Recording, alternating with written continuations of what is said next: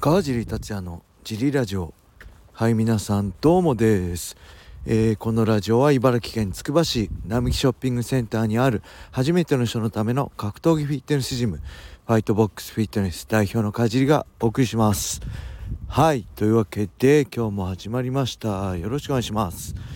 えー、昨日木曜日はですねジムをちょっと僕はお休みいただいてえー小林さんと小野さんと藤原君にお願いしてきました。えー、キッズクラスで1人突き指しちゃった子がいたらしいんですけど、まあ、それはちょっと心配なんですけど他はあのー、大丈夫だったようで皆さんありがとうございました。ご協力。はい。でその休んで何をしてたかというと、えー、これ言っていいのかね？分かんないんだけど多分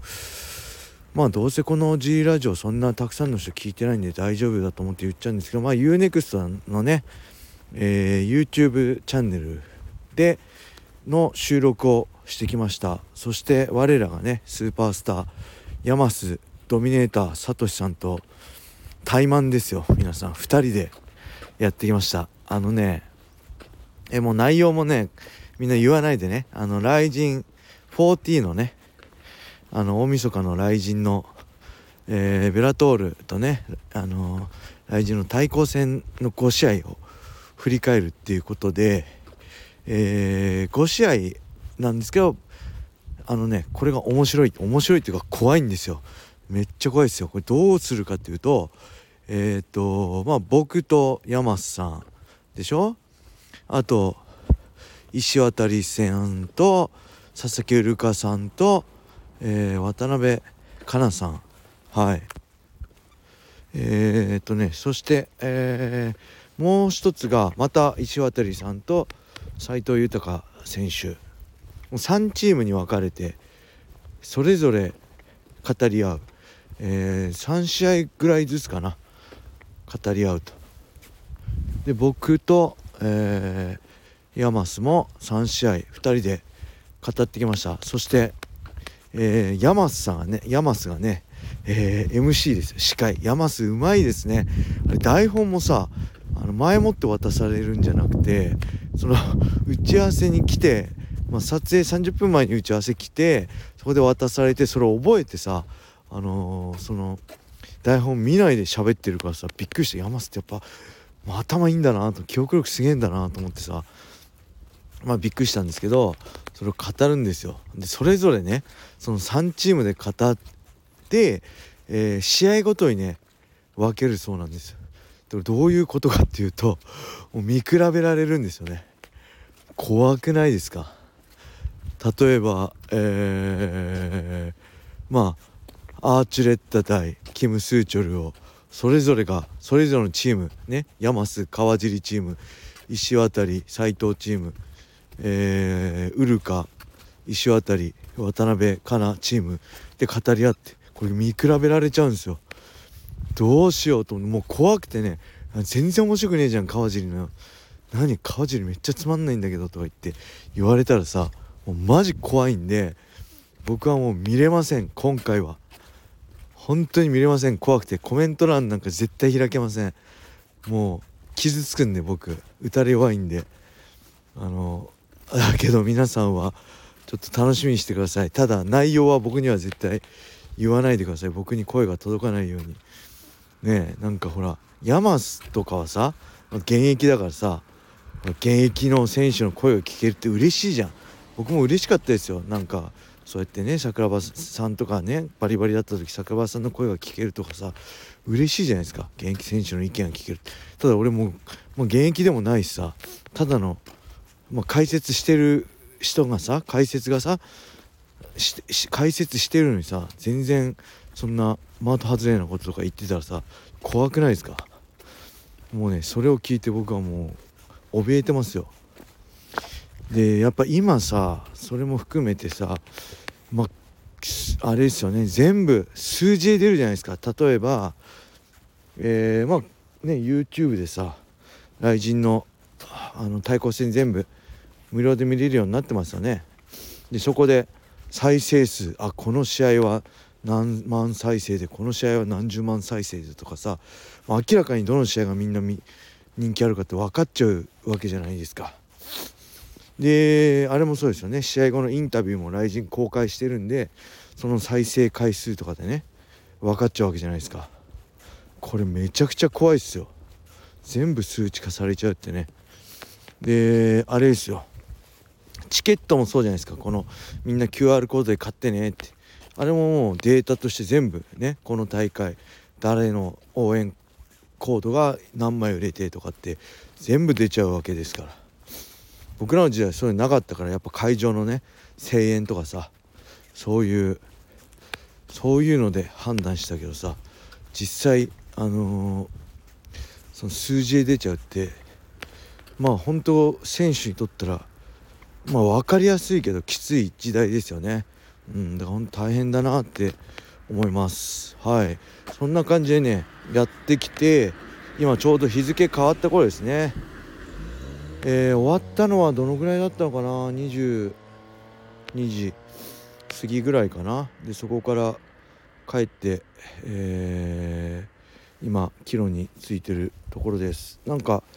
えー、まあヤマスとはね、えー、知らない人もいるかと思うんですけどもともとヤマスは筑波にあるウィザードってジムで MMA を始めて筑波大学生としてね筑波大の大学生として。で僕は土浦にある T ブラッドでずっとやってたんですけどえー、っとねこれヤマスとねラジオやればよかったねそうい。えばヤマスラジオちょっと10分だけ時間ちょうだいって言って失敗したらもうなんか夜遅いしさあのヤマス明日もう朝から仕事だって言うからさちょっと少しでもなんか時間取らして悪いかなと思って誘えなかったんですけどちょっと頭下げて誘えばよかったな。今度チャンスあったらちょっと誘ってみようかな。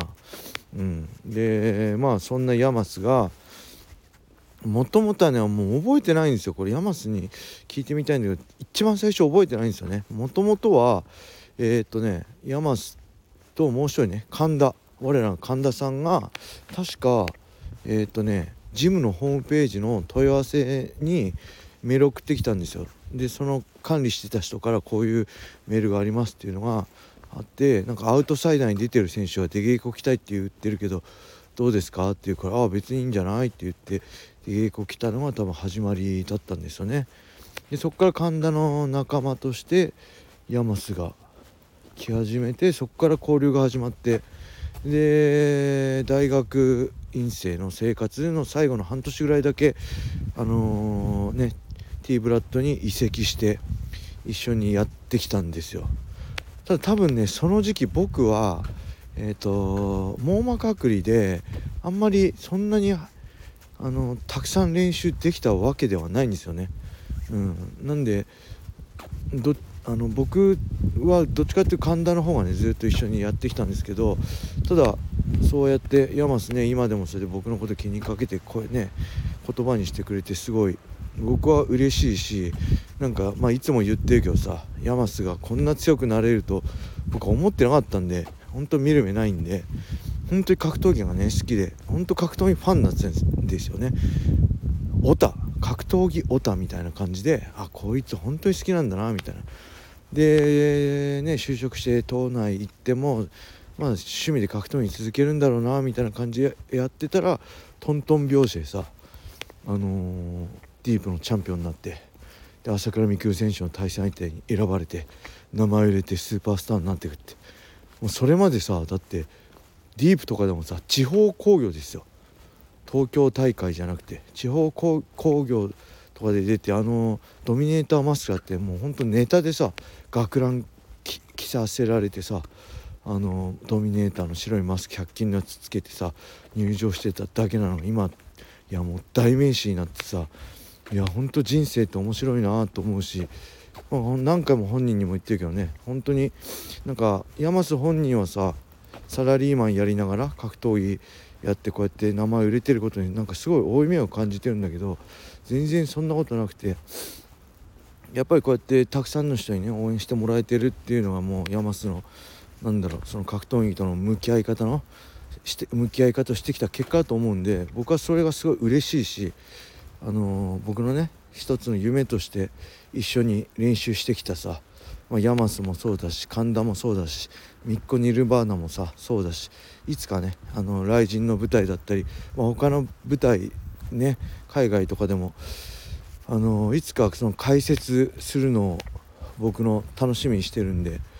あのねこれからも本当、まあ、頑張ってほしいなと思って僕は陰ながら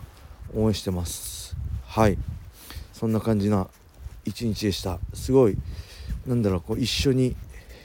山須と仕事ができてすごい嬉しかったですね。はいまた機会があればヤマス MC の中で僕も参加したいと思います。はいというわけでめっちゃ寒い中あと車のね音とかもうるさいと思うんですが、えー、ありがとうございました。これレターがねないんで今日はあのー、フリートークなんですけど明日はあのー、小林さんとやる予定なんで是非